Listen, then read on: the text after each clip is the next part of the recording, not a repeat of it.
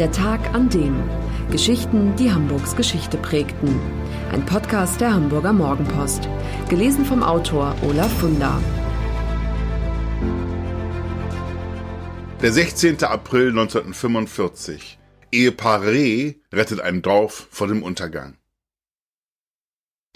Ja, das Ehepaar Reh, das hat uns bei Kriegsende den Hals gerettet. Davon erzählen die Leute in Kirchlinteln seit eh und je. Seltsam ist, abgesehen vom Familiennamen, ist über das Paar nur bekannt, dass es aus Hamburg stammte und die Frau Kindergärtnerin war. Was aus ihnen wurde? Keiner weiß es. Nicht mal ihre Vornamen sind überliefert. Als hätte es sie nie gegeben. Als wäre das alles nur eine Legende. Kirchlinteln ist ein Ort im Landkreis Verden, nicht weit entfernt von Bremen. Es ist der 16. April 1945. Auf dem Vormarsch in Richtung Hamburg nähern sich britische Truppen dem Dorf und stoßen auf einen zusammengewürfelten Haufen deutscher Marinesoldaten, die den Befehl haben, die Stellung zu halten, komme, was da wolle. 16, 17-jährige Jungs, eigentlich Kinder, aber total verblendet, glauben immer noch an den Endsieg. Einer dieser Rotzlöffel ist so wahnsinnig, das Feuer zu eröffnen, was die Briten mit dem Einsatz von Flammenwerfern beantworten. Die ersten Höfe am Ortsrand brennen schon, als sich, so ist es überliefert, das besagte Ehepaar Reh entschließt einzugreifen. Mann und Frau verlassen das Versteck im Keller und gehen mit weißer Fahne in der Hand den britischen Panzern entgegen. Dass sich Zivilisten mit Bettlaken wedelnd den Alliierten in den Weg stellen, um Schlimmeres zu verhüten, das gibt es damals häufiger. Aber es sind in aller Regel Ortsvorsteher und Bürgermeister, die so etwas tun, Personen mit Autorität und Macht, nicht einfache Leute ohne Rückhalt im Ort, wie in diesem Fall. Gar kein Zweifel, das Ehepaar Reh geht ein großes Risiko ein. Der Mann und die Frau wissen genau, womit Kirchlintelns NSDAP-Ortsgruppenleiter gedroht hat, Wer die weiße Fahne hisst, wird erschossen. Sie wagen es trotzdem und verhindern so den sicheren Untergang des Ortes und den Tod vieler Menschen. Dass Kirchlinteln heute eine malerische Gemeinde ist, mit wunderschönen Fachwerkhäusern und einer alten Kirche auf einem Hang, alles echt und nicht bloß originalgetreu wieder aufgebaut, das ist den beiden zu verdanken. Hermann Mayer, 67, Mitglied einer Kirchlintelner Geschichtswerkstatt, beschließt Ende vergangenen Jahres, der Sache mit den Rehs auf den Grund zu gehen. Der pensionierte Schriftsetzer will sich nicht damit abfinden, dass noch nicht einmal die Vornamen der beiden Helden bekannt sind. Es muss doch herauszukriegen sein, wer sie waren. Meyer kommt auf die Idee, mit der Hamburger Morgenpost Kontakt aufzunehmen und darum zu bitten, einen Artikel zu veröffentlichen. Seine Hoffnung, in der Hansestadt wird möglicherweise noch jemand leben, der die Rehes kannte. Vielleicht gibt es Nachfahren, Akten, Tagebücher, Fotos, irgendwas. Der Artikel erscheint und dann passiert etwas, womit im Ernst niemand gerechnet hätte. Nach einem Dreivierteljahrhundert wird das Geheimnis tatsächlich gelüftet. Gerrit Aust, ein Hamburger Historiker, und Matthias Kruse, ein Familienforscher, haben daran großen Anteil. Beide lesen den Aufruf in der Mopo und obwohl niemand sie dazu aufgefordert hat, steigen sie in die Recherche ein, einfach so aus Lust am Entdecken. Sie stellen fest, dass ein Journalist namens Karl Reinhard Reh nach dem Krieg einen Antrag auf Wiedergutmachung als NS-Verfolgter gestellt hat und dass sie Akten dazu im Staatsarchiv lagern. Ist das der Gesuchte? Erst ist es nur ein Verdacht. Aber als weitere Belege hinzukommen, besteht bald kein Zweifel mehr. Er ist es. Und so wird aus einer Legende eine wahre Geschichte über zwei starke Persönlichkeiten, die nicht nur an diesem 16. April 1945, sondern in zwölf Jahren Nazi-Zeit fast immer den Mut hatten, das Richtige zu tun. Karl Reinhard Reh wird am 20. Februar 1891 in Bremen geboren. Er wächst in Bad Salzuflen auf, wo sein Vater, ein Chemiker, als Fabrikationsdirektor tätig ist, und zwar in Hoffmanns Stärkefabrik, das berühmte Unternehmen mit der Katze im Logo. Nach dem frühen Tod des Vaters 1905 geht die Mutter mit den Kindern nach Berlin, wo Karl Reinhardt bei einem Verlag den Beruf des Zeitungsredakteurs erlernt. Der junge Mann ist abenteuerlustig, will aus der Enge des Kaiserreichs entfliehen, geht 1913 in die USA, heuert als Seemann an und bereist die ganze Welt. Im Juli 1915, der Erste Weltkrieg ist seit einem Jahr im Gange, gehört er zur Crew des US-Frachtschiffs Lee das vor den schottischen Orkney-Inseln von einem deutschen U-Boot aufgebracht wird. Der Kommandant von U-41 ist so human, der Besatzung zu erlauben, sich in die Rettungsboote zu begeben. Erst dann torpediert und versenkt er das Dampfschiff. Reh, der sich zusammen mit der übrigen Crew rudernd bis in den nächsten Hafen rettet, befindet sich jetzt unversehens in einem Land, das mit Deutschland im Krieg ist. Als er in Liverpool nach New York einschiffen will, gibt er vorsichtshalber an, Niederländer zu sein. Aber seine wahre Nationalität kommt raus. Er wird verhaftet und zu sechs Monaten Gefängnis verurteilt. Die Zeit bis 1918 verbringt er in England und den Niederlanden als Zivilinternierter. Nach Kriegsende kehrt er in die Heimat zurück und startet in Hamburg eine Karriere als Redakteur englischsprachiger Wirtschaftszeitung.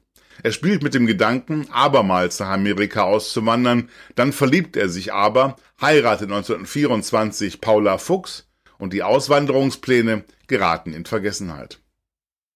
Als 1933 die Nazis die Macht erringen, bricht für ihn eine Welt zusammen. Mir blieb nichts anderes übrig, als aus meinem journalistischen Beruf auszuscheiden, schreibt er später in einem Brief an das Amt für Wiedergutmachung. Sich den Nazis anzubiedern und Mitglied der NSDAP zu werden, wie immer wieder von ihm verlangt wird, das lehnt er ab. Was nicht ohne Folgen bleibt. Zweimal wird er von der Gestapo verhört, entgeht nur knapp dem KZ.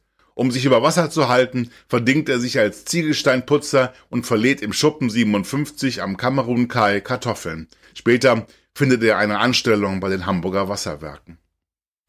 Es geht spürbar bergab mit ihm. Die harte Arbeit macht ihn krank, seine Ehe scheitert, es kommt zur Scheidung, sein Sohn Michael stirbt 1939 nur zwei Tage nach der Geburt. Reh ist ein gebrochener Mann. Dann trifft er eine Frau, die ihm nicht mehr aus dem Sinn geht. Hedwig. Hedwig Auguste Henny Abendroth wird am 9. Juni 1897 in Hamburg geboren. 1919 legt sie an der Gewerbeschule für Mädchen ihre Prüfung zur Kindergärtnerin ab. In Rom arbeitet sie bei Maria Montessori, der berühmten Reformpädagogin, lernt auch deren Sohn Mario kennen, mit dem sie ein Techtelmechtel hat. Zurück in Hamburg findet sie 1930 eine Anstellung bei der Vereinigung Hamburgischer Kinderheime und wird Heimleiterin. Als die Nazis 1933 die Macht übernehmen, wird Hedwig bedrängt, NSDAP-Mitglied zu werden. Doch sie ist eine Frau, die weiß, was sie will und nicht will. Sie lehnt ab.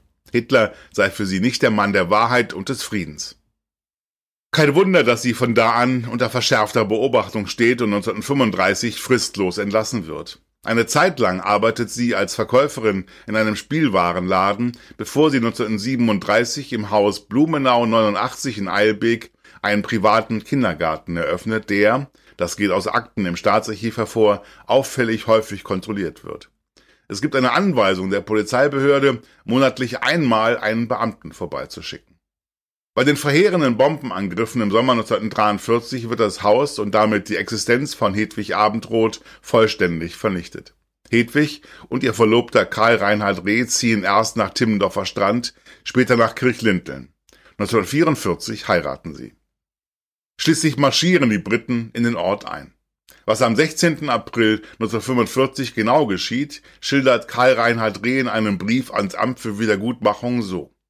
Als die Engländer hier anrückten, haben wir im Endstadium nochmal ein kleines Risiko übernommen und die Zerstörung unseres Dorfes abgewendet, indem wir zu den anrückenden Engländern hinausgingen und sie veranlassten, die Niederbrennerei der Höfe, mit der sie schon begonnen hatten, wieder einzustellen. Reh selbst ist offenbar nicht der Meinung, etwas Bedeutendes getan zu haben, kleines Risiko. Dabei hätte sich ohne seinen Mut und ohne seine Englischkenntnisse eine Katastrophe ereignet. Der britische Offizier ließ seine beiden Flammenwerfer wieder abrücken, so Reh weiter, und selbst wurde aufgegeben, wieder in unseren Keller zurückzugehen. Als die deutschen Soldaten Reis ausnehmen, besetzen die Briten den Ort. Kein Schuss fällt mehr. Der Krieg ist für Kirchlinteln zu Ende. Nur noch drei Wochen.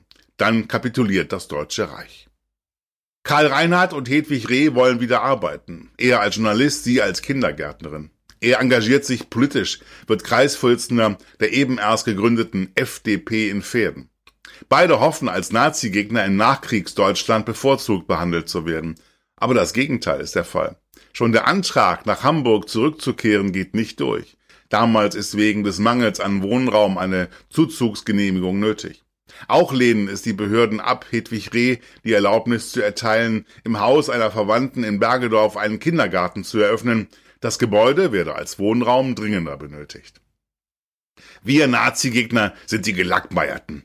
So platzt es aus Karl Reinhard Reh heraus. Auch seine Frau nimmt kein Blatt vor den Mund. In einem Brief an Hamburgs Jugendsenatorin Paula Karpinski protestiert sie dagegen, dass überall in den Ämtern noch alte Nazis auf ihren Posten säßen. In der Vereinigung hamburgischer Kinderheime hätten genau diejenigen das Sagen, die ihr in der Nazi-Zeit Knüppel zwischen die Beine geworfen hätten, und jetzt täten sie es erneut. Eine Schande. Die Rehs erkennen, in Deutschland haben sie keine Chance. Frustriert wandert das Ehepaar 1951 nach Schweden aus, in ein Land, das Hedwig Reh schon aus ihrer Jugend kennt. Sie war dort Au-pair-Mädchen. Karl Reinhardt stirbt wenige Monate nach Ankunft. Für Hedwig wird die Stadt Helsingborg zur neuen Heimat. Sie gründet einen privaten Kindergarten, genießt hohes Ansehen. Über ihre Zeit in Deutschland spricht sie wenig. Fragen werden ihr keine gestellt. Viele glauben, sie sei Jüdin. 1965 startet die Kirchengemeinde Helsingborg einen deutsch-schwedischen Jugendaustausch mit der St. Petri Kirchengemeinde Geesthacht und die Organisation fällt Hedwig Reh zu. Mit einer deutschen Teilnehmerin, der 24-jährigen Hannelore Besser, hat sie ein inniges Verhältnis, aber Freundschaft entsteht nicht.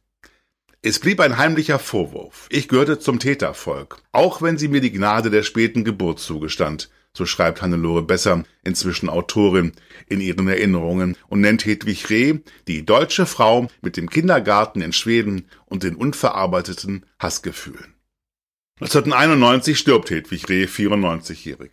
Aus dem Kindergarten wird eine Seniorenbegegnungsstätte. Eva Adrielson, eine Freundin, hütet immer noch Hedwigs Nachlass.